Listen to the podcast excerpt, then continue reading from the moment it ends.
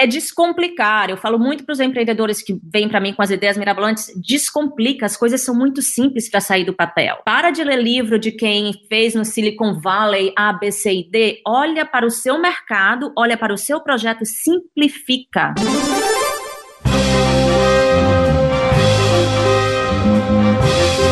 Eu sou Paulo Silveira. Eu sou Rodrigo Dantas. E esse é o Like a Boss.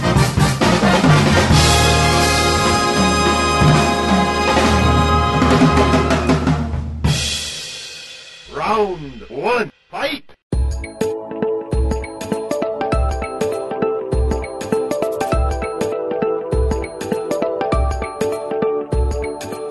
Candice Pascoal é fundadora e CEO da Kikante, um crowdfunding de muito sucesso brasileiro e ela é a boss de hoje. Candice, a gente queria começar esse podcast sabendo qual que foi o problema inicial que a Kikante queria resolver. O que, que você queria resolver? Qual era o problema? Por que, que você criou esse empreendimento, essa empresa? Eu acho que, bom, primeiro, obrigada por me ter nesse programa. Acho fantástico que vocês estão fazendo com o podcast Like a Boss. A Kikante, ela veio devido a duas angústias que eu tinha. Uma, já tem muito tempo que eu fora do Brasil. Basicamente, eu me formei e nem recebi o diploma. Fui embora para França e de lá depois fui para Nova York e depois para Holanda. E eu queria retornar para o Brasil com um projeto, não é? Eu já nos Estados Unidos e na Europa eu, eu já fazia trabalho de impacto como vice-presidente de grandes empresas e viajava muito ao Brasil a trabalho e sempre ficava alguma coisa em mente que eu queria fazer algo para o meu país. Então esse é um ponto, um dos pontos. O segundo ponto é que na minha carreira internacional eu trabalhei antes como vice-presidente do selo Put My World Music, que promove músicas do mundo. Bom, vários países é o maior selo de world music do mundo. E eu via muitos artistas maravilhosos sem a chance e a visibilidade que precisavam, não é? Depois disso, eu trabalhei com organização de fundos para ONGs, de maneira mais específica como ala direta, e uh, me assustava bastante o quanto precisa ser gasto para se captar. E eu ficava sempre com isso em mente, que as ONGs menores vão conseguir captar fundos. E uma vez eu estava, eu até falo sobre isso no meu livro O Seu Sonho Tem Futuro. Eu estava em uma reunião de negócios na Índia e sempre que eu visitava grandes organizações, eu também visitava as menores para ver se eu conseguia ajudar de alguma maneira. E eu estava em uma, em uma organização e tinha uma menina dormindo no chão e passou uma ratazana. Não é? Eu sou do interior da Bahia, então a gente sabe bem o que é ratazana. Não sei se você já viu alguma. Sim. Que, que lugar do interior da Bahia,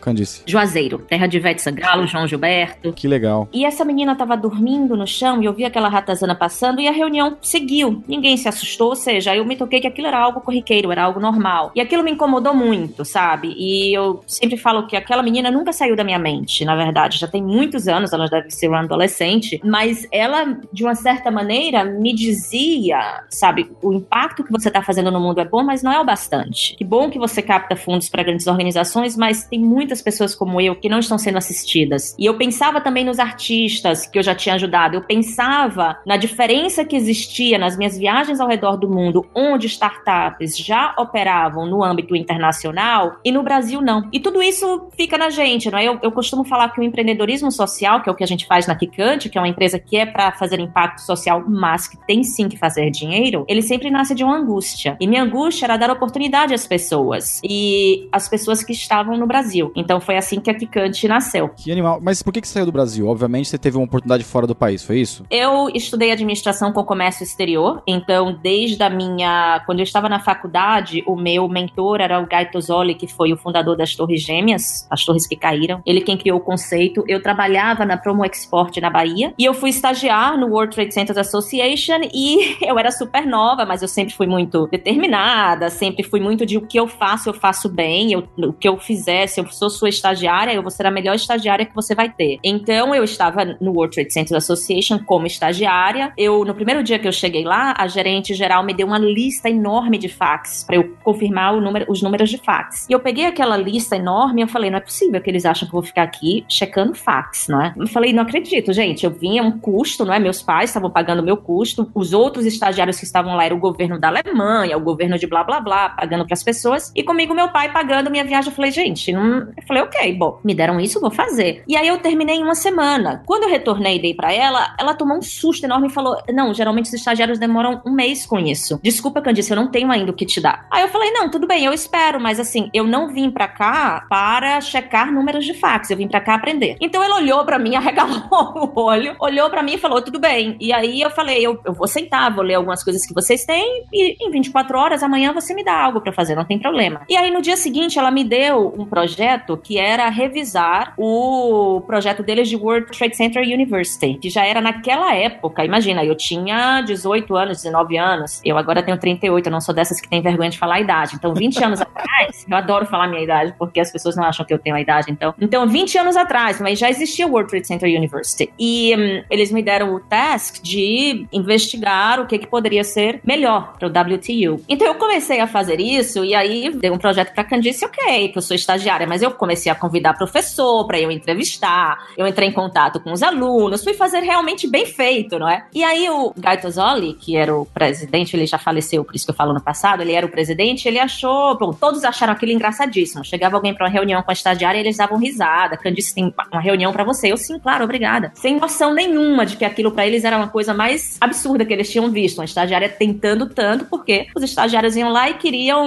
aprender sim, mas não estavam tão empenhados, não é? E aí chamou a atenção do Gaetosoli e ele falou: olha, todos os dias no final do seu dia, passe no meu escritório que eu vou dar uma hora do seu dia para te mentorar. E foi muito bacana, porque aquilo eu tinha 18 anos, no ano seguinte eu retornei, eles me convidaram para retornar de novo, eu fui. E foi muito bacana aquela época com o Gaetosoli, porque eu era muito nova e eu não sabia ainda que eu ia ser líder. Eu sabia que eu ia trabalhar com o mercado internacional, mas eu não sabia qual seria meu futuro. Mas ele identificou isso e ele me deu, na verdade, uma grande mentoria em liderança feminina, sendo um senhor de idade já naquela época, com ensinamentos que eu guardo até hoje, que eu acho que já serviu para inspirar muitas pessoas que trabalharam comigo. Muito bom. Isso conta um pouco a história, né? De, de antes, antes da Kikante, né? Yeah. E Candice, então você acabou montando um crowdfunding. Você pode explicar para o ouvinte que não conhece muito bem o termo, como que funciona e o que que faz? Eu sempre brinco que o crowdfunding é tão bom que tem três nomes, não é? Crowdfunding é financiamento coletivo e é vaquinha.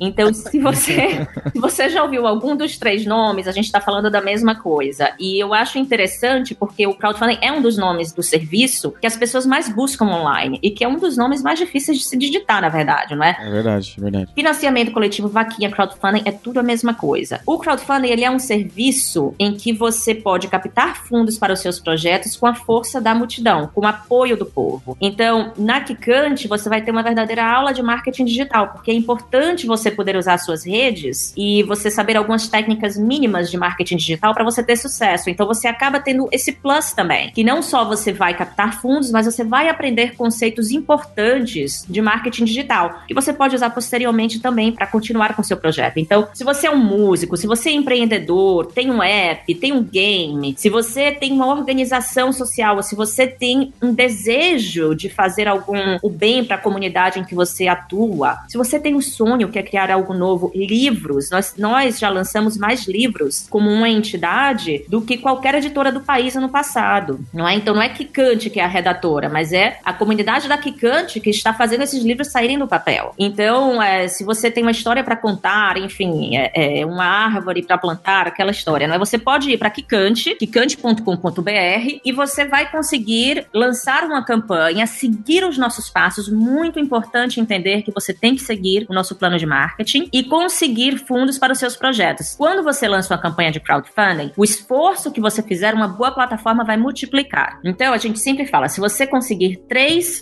contribuições, a gente consegue provavelmente multiplicar para seis, para nove. Se você conseguir mil, provavelmente a gente consegue multiplicar para três mil, seis mil. Mas se você trouxer zero, a gente não consegue multiplicar, porque o que a plataforma faz não é dar dinheiro de graça para o seu projeto. Isso não existe na internet, gente. Esquece isso. Isso não existe. Isso foi uma lenda que surgiu, mas assim, manda essa lenda embora porque tudo demanda um mínimo de esforço da pessoa. E o que você fizer, a gente vai multiplicar. Segue os passos, os planos de marketing. Nós somos a plataforma pioneira no Brasil em inovação.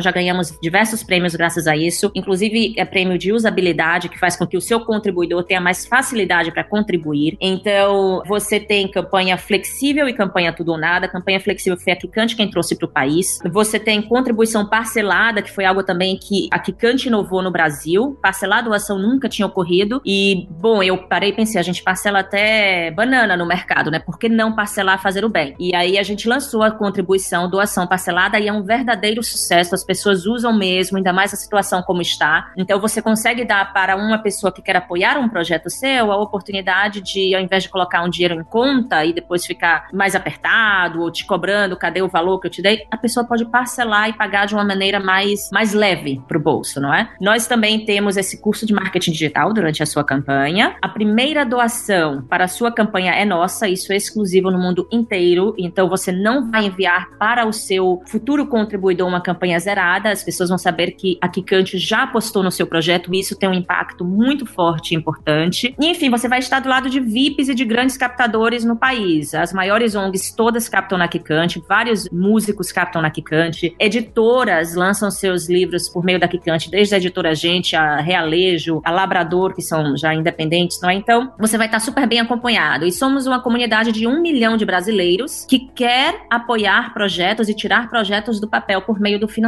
coletivo. E a taxa da Kikante é a menor do mercado, é 12%, meta batida ou não. Então, também é mais dinheiro para o seu bolso. Que animal. Eu queria perguntar agora, óbvio que você tem muito projeto, mas qual foi o primeiro projeto que a Kikante lançou? Qual foi o projeto que você mais gostou ou que teve o maior impacto na plataforma, assim, Candice? Isso é bacana, isso é uma pergunta legal, porque a gente, quando a gente estava criando a Kikante, bom, eu tive a ideia inicial e falei, olha, eu quero trazer o crowdfunding para o Brasil, porque o crowdfunding no Brasil está muito pequeno, não está sendo feito da maneira que eu vejo lá fora, e ele tem o poder de transformar sociedades. Então, eu criei o plano de negócios, fui para Nova York, me encontrei com algumas pessoas para captar o investimento inicial, que foi um investimento inicial de um milhão de dólares para lançar a plataforma, e depois disso eu convidei o meu irmão, o Diogo Pascoal, e falei, bom, quer fazer isso comigo? Ele falou, vamos. Eu falei, bom, vamos ser nós dois e a gente vai fazer de tudo. E eu acho isso muito bacana, porque não tem função na empresa que eu não fiz. Assim como o Diogo também. Peraí, você captou um milhão de dólares antes de ter o produto? Antes de ter o produto. Inclusive, quando as pessoas falam, para eu captar um valor, eu tenho que ter ao menos uma plataforma mínima, um produto mínimo. Não, não tem. O que você tem que ter é um histórico seu que as pessoas respeitem. Então, assim, eu sempre falo, o valor que eu captei naquela viagem, que eu fiz uma viagem para Nova York, em dois dias eu voltei com um milhão de dólares para lançar a plataforma, ele não aconteceu em dois dias. Tinham 10 anos de trabalho aí antes de eu captar aquele valor. Tinham cinco anos que eu tinha trabalhado e tinha conhecido essas pessoas que viraram meus investidores. Então, eu sempre falo para as pessoas: olha, mesmo que você esteja em uma empresa chateada, não sai batendo a porta, não queima pontes, mantenha o relacionamento e em qualquer local que você passe, faça um excelente trabalho, porque o seu cliente, o seu chefe, o seu colega de trabalho, ele pode ser um parceiro ou até um investidor no futuro. Isso é muito importante. Os meus investidores na Kikante, toda a captação da Kikante, eu nunca fiz via é, VC, porque eu nunca gostei dos termos dos Venture Capital. Eu não fiz por meio de banco, porque eu nunca quis empréstimo. Todos os meus investidores são pessoas que conhecem o meu trabalho, que conheceram o que a Candice já fez fora do Brasil e que apostaram nisso. E que quando eu montei a minha empresa, falou: eu vou colocar, eu quero fazer parte disso, eu quero colocar um valor. Eu fiz quatro rodadas de captação até agora, uma por ano, e todas foram bem sucedidas e fechadas inteiramente. Então eu sempre falo isso, sabe? Eu, eu também já trabalhei para alguém, eu também já saí chateada com meu chefe, mas não bate a porta. Eu e o Diogo, a gente começou a empresa, eu chamei ele depois que eu captei o valor e que já tinha o projeto, então ele veio para a empresa e aí eu tive um plano. Primeiro, a gente vai começar montando a plataforma, vão ser seis meses para montar a plataforma. Durante esses seis meses, preparar a plataforma, eu me dei uma meta de que eu ia lançar a plataforma com 18 clientes. Por quê? Mas no mercado que já estavam no país há três anos, tinham 18 a 20 clientes por mês. Então eu falei, eu vou lançar no mínimo com isso. Então, quando eu lancei a Kikante, eu não tive meu primeiro cliente, eu tive meus primeiros 18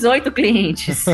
e você que foi atrás, Candice? Eu quem fui atrás, eu era vendedora. A primeira pessoa com quem eu falei foi o Mário. Ele até hoje é cliente da Kikante, ele é do projeto On Safari. E ele foi a primeira pessoa com quem eu fiz um Skype call para vender o crowdfunding da Kikante. Ou seja, você achou uma ONG e falou assim: nossa, esse projeto aqui parece ser legal, vou convidar ele, vou explicar para ele o que é um crowdfunding. É descomplicar. Eu falo muito para os empreendedores que vêm para mim com as ideias mirabolantes, descomplica, as coisas são muito simples para sair do papel. Para de ler livro de quem fez no Silicon Valley A, B, C e D, olha para o seu mercado, olha para o seu projeto, simplifica e segue seus passos. Então, foi muito simples. Bom, montando a plataforma, durante esses seis meses eu falei, eu vou conseguir 18 clientes para lançar. Não tinha uma plataforma, eu tinha foto do que a plataforma seria. Muito simples. Entrei, Facebook, saí buscando ONGs no Brasil, saí buscando os músicos, saímos a, o Diogo, que é meu cofundador. Eu enviava para ele, eu quero contato desses e e aí ele ia buscando contato, ligando, pegando telefone, pegando e-mail. Eu ia contactando eles. O Mário, eu contactei via Facebook Messenger. Tinham algumas ONGs no Brasil grandes que eu já tinha trabalhado. Eu me encontrei, me reuni com eles pessoalmente. Médicos Sem Fronteiras foi o primeiro. Sentei e falei: vou lançar isso aqui no Brasil. Estou trazendo essas inovações e elas falaram: tô dentro. Então eu tive, quando eu lancei, eu tinha meus 18 clientes. E assim, a maior emoção foi quando a primeira pessoa que eu não tinha convidado lançou uma campanha sozinho e bateu a meta. E foi na primeira semana de lançamento. Então Nossa. eu tive meus 18 clientes e um cliente que veio sozinho. Que animal. Então, assim, então é muito. Eu sempre falo muito com o meu time que ter ideias é muito bom, é fantástico, até porque nós somos todos criativos. Eu, eu acredito que o,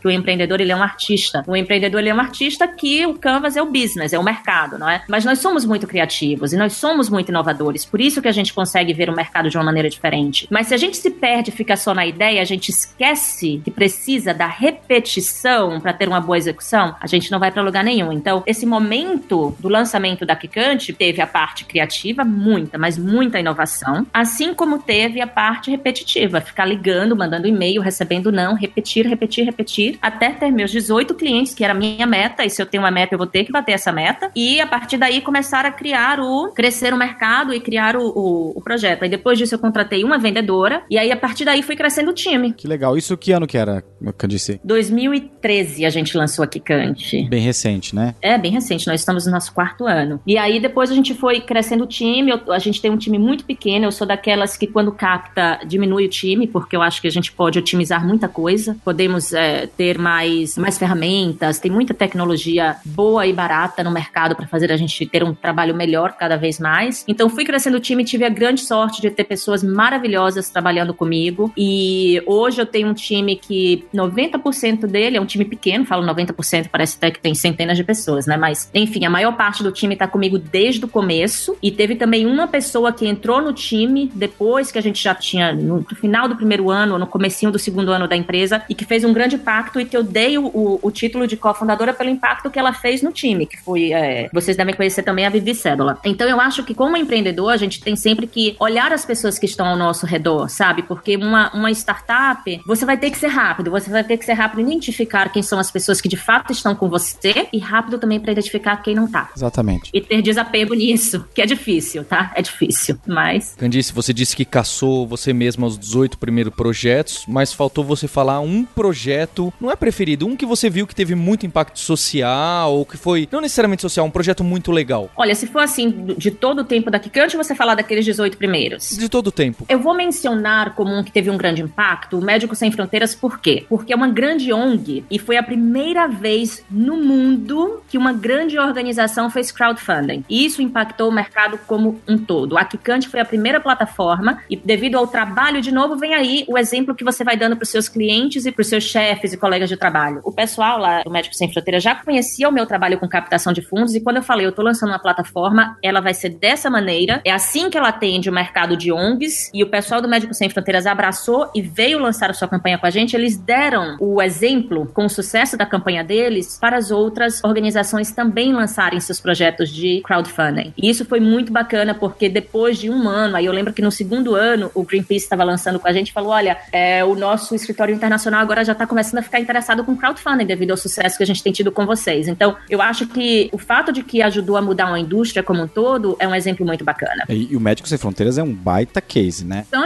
eles são super sérios. Eu trabalhava antes com eles com mala direta e sempre fiquei impressionada com o profissionalismo deles. E, e você pode falar quanto que foi? Quanto que foi essa captação, Canice? A primeira captação deles foi pequena, 40 mil reais. Aí logo depois eles. Não, 10 mil reais. Aí logo depois eles lançaram outra campanha, tipo 10 dias depois, e captaram acho que 46 mil reais. E aí todo ano eles lançam, e cada ano eles captam mais. Aí no segundo ano captaram 150 mil, no terceiro ano acho que 200 e poucos mil. E é isso que eu sempre falo pro criador de crowdfunding: a sua primeira campanha, ela sendo bem sucedida ou não, não determina a próxima campanha. Entenda que o seu público, ele vai se familiarizar com você. Então, em uma primeira campanha, você vai captar X, a depender como você continua a sua comunicação com o seu público depois do sucesso dessa campanha, você vai ver como será o resultado da segunda. Mantém contato com eles, envia as recompensas a tempo, cria um relacionamento, sabe? Você não contacta um amigo só quando precisa, então você não contata o seu cliente e contribuidor também só quando precisa. É, isso é fato. Então a gente ensina tudo isso para os nossos criadores. A gente tem muita paixão mesmo pelos projetos. Se um criador capta mais de 5 mil, ele já está no meu WhatsApp em um grupo com a nossa especialista em marketing. E estamos dando dicas a eles, assim, e dando atendimento em tempo real. Porque a gente quer que as campanhas tenham sucesso, não só porque a gente faz apenas um percentual do sucesso, mas também porque a gente realmente tem um, um apego mesmo. Se fala apego no Sul, porque na Bahia a gente fala apego direto. É a isso gente aí, é isso aí.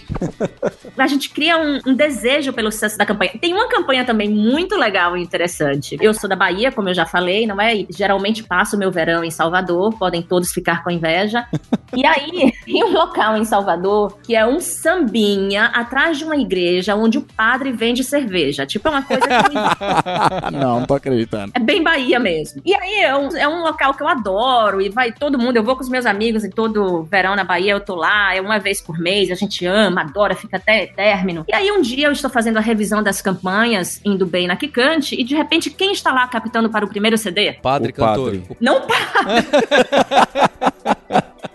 banda, a banda que estava lá. Então foi muito bacana ver isso, porque assim, eu sou a única CEO de crowdfunding no mundo. Quer dizer, eu não conheço todas as plataformas do mundo inteiro, mas dos países que eu conheço, que lança suas próprias campanhas também por meio da plataforma. Então eu já lancei dois livros por meio da Kikante e já captei também para um projeto humanitário que ajuda crianças refugiadas na Holanda por meio da Kikante. Então eu acho que todo empreendedor deve ser cliente do seu produto, porque o que eu aprendo sendo cliente do crowdfunding, eu traduzo tudo em usabilidade para o meu cliente. Sempre que eu lanço campanha, o time fala: ai, a pior cliente lançou campanha, porque eu reclamo de tudo. Se um cliente, sabe, tem algo que é assim, quando, quando uma pessoa tenta contribuir, nós fazemos nosso pagamento com o MOIP e temos 98% de aprovação dos pagamentos, tá? Então é algo assim, além da média. Mas tem contribuidores, às vezes, que não estão com vontade de contribuir, não querem o que for, mas aí fala pro amigo: ah, eu tentei, mas não consegui, tento depois. Quem nunca falou isso, não é? Quem nunca? É. E aí a gente sabe disso, e a gente explica pro criador, olha, me dá o e-mail da pessoa, porque nós temos todos o log, tá tudo aqui registrado, a gente consegue fazer o caminho, porque a plataforma é muito avançada tecnologicamente. Quando eu lanço campanha, eu esqueço tudo isso. Alguém me fala, tentei contribuir, ah, a plataforma está com problema, imagina, e não tem. E aí,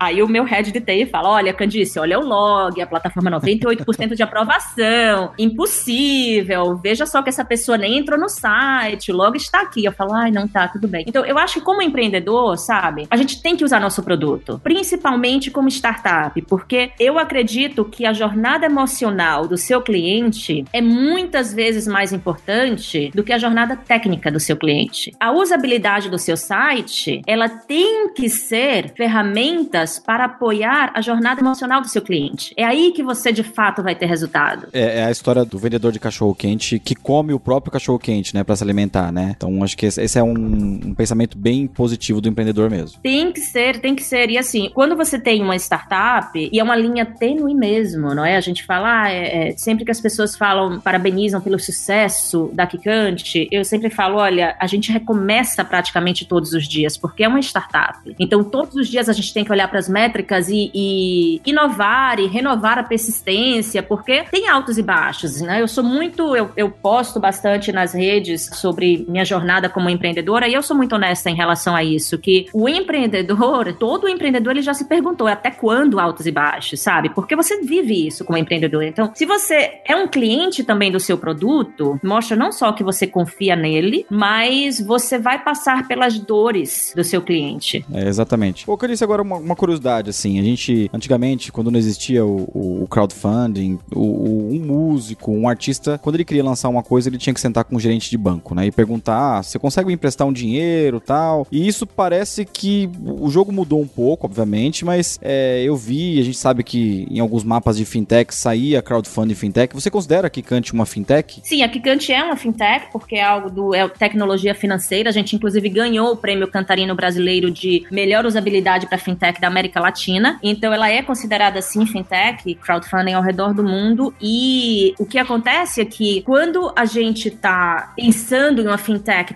que também é de impacto social, a gente fica naquela linha tênue entre financeiro e empreendedorismo social. Então existe essa linha tênue entre fazer o bem, fazer o impacto e também dar resultado, mas somos sim uma fintech. E assim, o que eu mais gosto do crowdfunding é exatamente essa democratização do acesso às finanças, porque hum, quando eu falava lá no comecinho sobre a organização sem fins lucrativos que não tem dinheiro para captar e para captar fundos você precisa gastar dinheiro, quando eu falava do músico que é hum, um músico incrível e que não consegue o acesso, não consegue a visibilidade que o músico pop conseguiria, ou quando eu falava dos empreendedores que não conseguiam jogar ainda naquela cena mais internacional ou brincar com os grandes, ali a gente está falando de um acesso limitado à oportunidade. Ali a gente está falando de uma, duas ou três pessoas decidindo se o seu projeto é bom ou não. E eu sou completamente contra isso. A Kikante foi a primeira plataforma no Brasil a lançar uma plataforma em que você podia lançar a sua campanha e o povo decidia se você era financiado ou não, em que não passava por curadoria. E eu lembro que eu tive minha primeira entrevista e me perguntaram: mas você não tem medo? O que é que você acha que vai acontecer com isso? Eu falei: não, porque quem financia é o povo. Eu não posso julgar arte. Eu tô lançando o Kikante exatamente porque eu quero que as pessoas, e não uma ou três pessoas, decidam o que que deve sair do papel ou não. Como que eu vou sentar em uma poltrona, como head de uma plataforma que está aí para democratizar o acesso às finanças e dizer o seu projeto é bom bastante ou não. Eu não posso fazer isso. É, o contribuinte. Com certeza. Inclusive, assim, a maior campanha de projeto social do Brasil, que foi com Santuário Animal, ela foi recusada por outras plataformas antes de vir pra gente. E a gente falou, claro, você quer atingir um milhão, é muito, ninguém nunca atingiu, mas se tem um time ou uma plataforma que pode te apoiar, é a gente, vamos com tudo. E eles conseguiram bater. Um milhão? Um milhão, passaram de um milhão. É, e legal, porque o contribuinte vira o curador da plataforma, né? Exatamente. E tem que ser. É crowdfunding, é financiamento coletivo. É o povo que decide, não sou eu. Isso aí de uma, duas, três pessoas decidirem é exatamente o que eu vou contra com uma plataforma de crowdfunding. Eu podia estar trabalhando como grande executivo Estados Unidos e Europa com um salário que a Kikante não pode me pagar. Exato. Mas não é esse. Então, se eu vou lançar uma plataforma de crowdfunding, vamos fazer direito, vamos fazer da maneira que tem que ser feita e tem que ser feita com o povo decidindo. E eu acho isso muito bacana, porque nós lançamos cerca de duas mil campanhas ao mês, mas eu não vejo o impacto que a Kikante fez como isso. Eu vejo como o impacto que foi feito em todo o mercado, porque demorou um pouquinho, um a dois anos, mas as outras plataformas foram copiando o que a gente fez. E eu acho isso muito positivo, porque a gente consegue aí ajudar muito mais pessoas, gente. São 200 milhões de habitantes, pelo amor de Deus. É, tem bastante coisa. E o brasileiro é muito criativo. A gente precisa dar acesso ao, ao dinheiro às pessoas. E Candice, como é uma fintech, eu imagino que os bancos já olham como concorrentes até direto para todo mundo que faz crowdfunding ou algo próximo de crowdfunding. Você sente isso no dia a dia,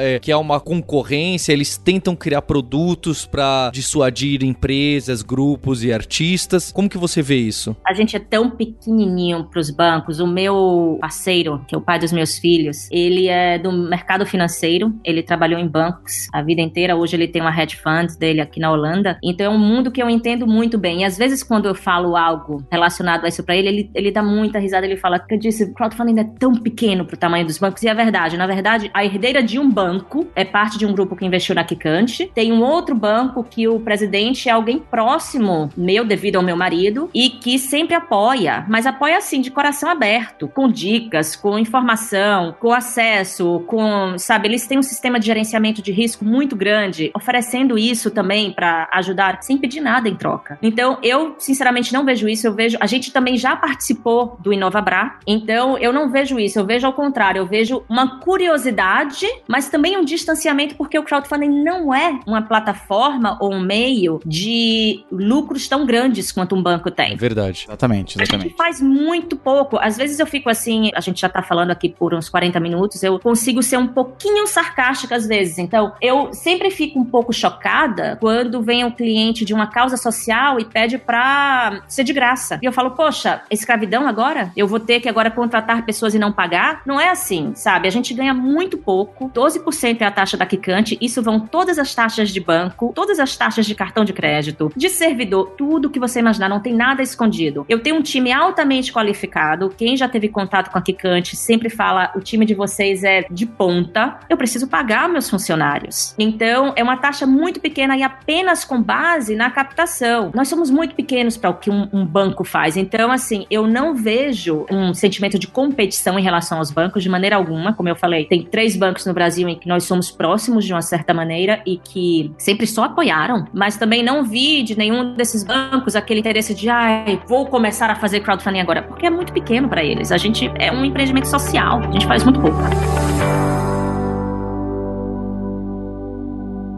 Round two, fight!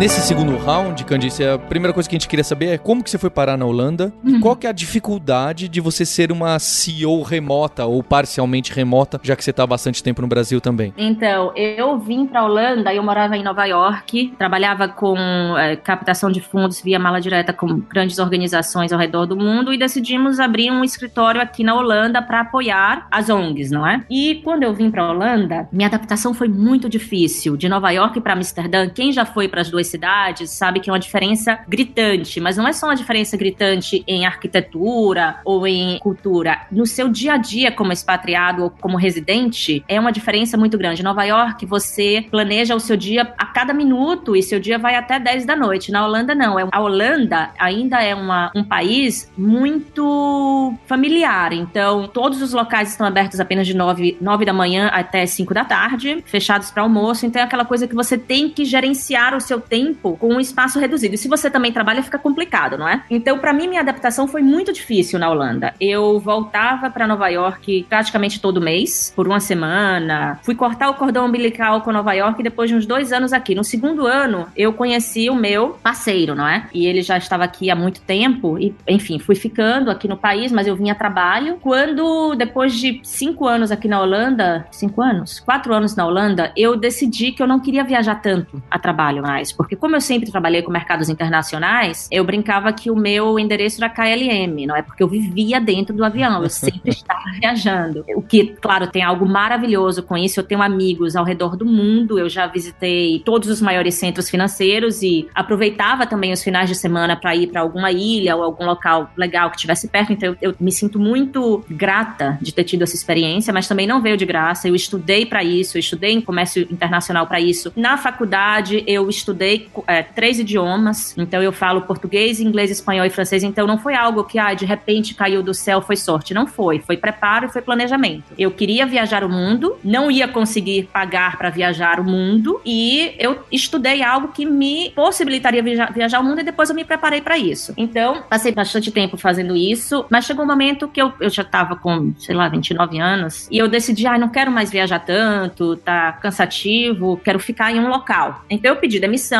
e falei, vou decidir o que eu vou fazer. Como eu sempre fui muito cuidadosa com as minhas finanças, eu podia pedir demissão e me sustentar decidindo o que eu ia fazer por algum tempo, porque eu não sou de, de assim, se você me colocar em uma livraria, eu realmente vou enlouquecer, mas em uma loja de sapatos eu vou sair de lá sem comprar nada. Eu sou muito básica. Então eu, eu tinha poupança bastante para me sustentar por algum tempo enquanto eu decidia o que fazer. E eu pensava naquela época que eu iria escrever um livro, porque eu escrevo poesia desde a minha adolescência, então eu achava que eu iria escrever um livro, ah, mas não fui por esse lado, voltei pro lado dos negócios de novo, né? E engraçado que anos depois, devido ao negócio que eu escolhi, que foi o crowdfunding, eu acabei lançando dois livros diferentes. E enfim, então eu comecei com a Kikante e, bom, a história da Kikante eu já contei para vocês. Mas foi assim que eu vim parar na Holanda. Ô, ô Candice, você como fundadora e CEO, como é que você define seu papel hoje na Kikante? É, qual que é o seu sua principal atribuição? É uma, sou uma CEO como, como qualquer outra, com a diferença de que é, o meu negócio é online e o meu time trabalha de home office. Nós temos ferramentas que nós usamos para um trabalho eficaz. Tenho pessoas-chave na empresa que estão comigo há muito tempo. O Diogo, que é meu cofundador, e ele lida com toda a parte operacional e financeira, então é alguém de extrema confiança e de capacidade. Eu nem preciso olhar nada disso. Uma vez por mês eu tenho a revisão geral dos números com nossa part-time CFO, que fica em Nova York. Tenho também o time depois de Business Development, que antes a Vivi ficava, era a pessoa responsável pelo time de Business Development na Kikante, e agora que ela resolveu buscar o caminho dela e buscar algo mais alinhado com o propósito de vida dela, eu tenho uma outra pessoa que é a Alice, que está é, liderando o time de Business Development, que é vendas, não é? Tem uma pessoa que é responsável pelas vendas digitais, que mora, na verdade, se mudou para Portugal e não influenciou em nada, porque, enfim, somos uma empresa digital. E tem uma pessoa responsável por atendimento ao cliente, que é uma, uma pessoa ultra qualificada também. E aí temos times de suporte, não é? Abaixo dessas pessoas-chave. Eu tenho uma executive assistant que eu contratei agora recentemente, que eu tenho várias vertentes do meu trabalho, que não é só quicante, agora tem um livro também. Eu dou palestras na Europa, enfim, tem várias outras funções, então eu precisava de alguém para me ajudar a organizar tudo isso e, e ser um adicionar dois braços na minha vida. E o meu trabalho como CEO, ele é um trabalho muito próximo, porque eu trabalhei com mercados internacionais, eu sempre tive times ao redor do mundo. Então é engraçado que eu estava conversando com uma amiga minha, que ela é executiva internacional no Brasil, a Carmela, e ela falou: a gente com o tempo desenvolve uma maneira de perceber com a troca de um e-mail como a pessoa se sente. E é exatamente isso. Como a pessoa escreve e-mail, como a pessoa fala comigo no Skype, eu já sei se a pessoa tá bem ou não. Todo o meu time no final do dia me envia um, uma recapitulação do dia deles. A gente tá em WhatsApp, a gente tá em Skype, eu uso Trello com alguns, uso Slack com o time de developers, uso Trello com o time part-time, uso muito o WhatsApp com o time full-time. Então, tem todo um, um mix de ferramentas de apoio que está rodeado com isso. Muitas pessoas têm vindo me falar que se inspiram no fato de que eu sou uma, sou uma CEO e que moro fora do Brasil e que querem fazer o mesmo. Gente, é a parte mais difícil do meu trabalho, tá?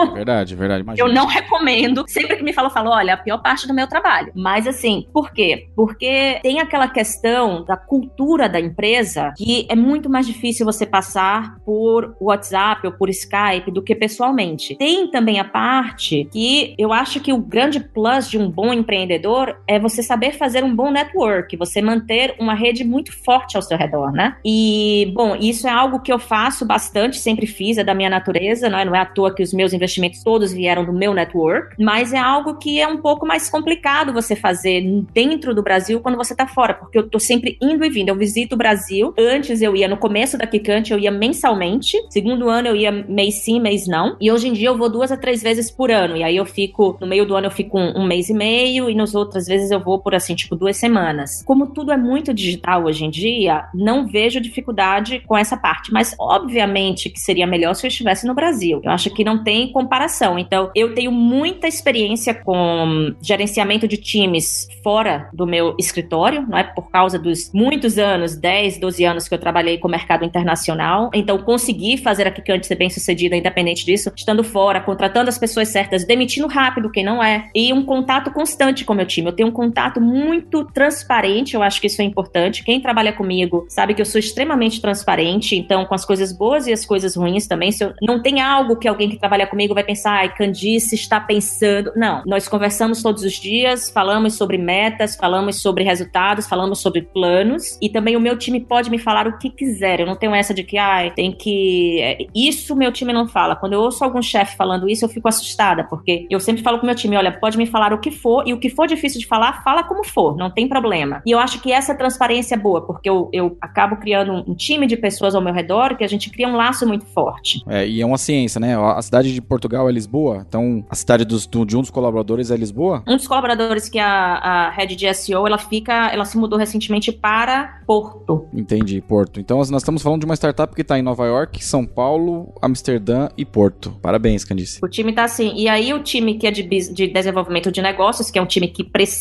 visitar clientes, está em São Paulo. O Diogo, por exemplo, recentemente decidiu: não tenho, não tenho necessidade de estar em São Paulo, quero estar na Bahia, voltou para Bahia. Opa, temos um em Salvador aqui. em Salvador, pois é. Então, assim, é, o time pode estar onde ele quiser. Agora, só o time de desenvolvimento de negócios que precisa estar em São Paulo. É. Porque é um time que está em contato direto com os nossos clientes VIPs.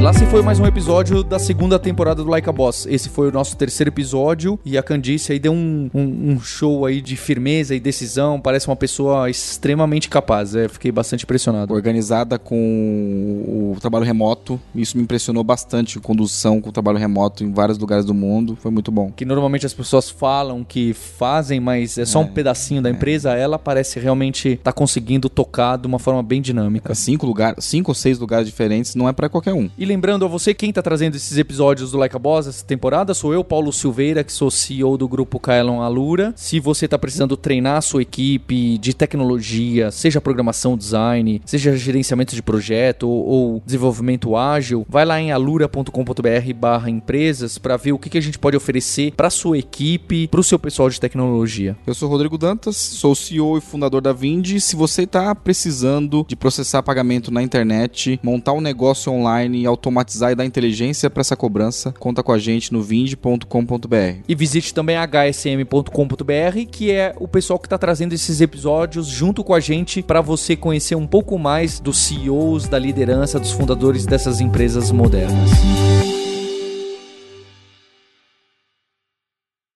You win! Este podcast foi editado por Radiofobia, podcast e multimídia.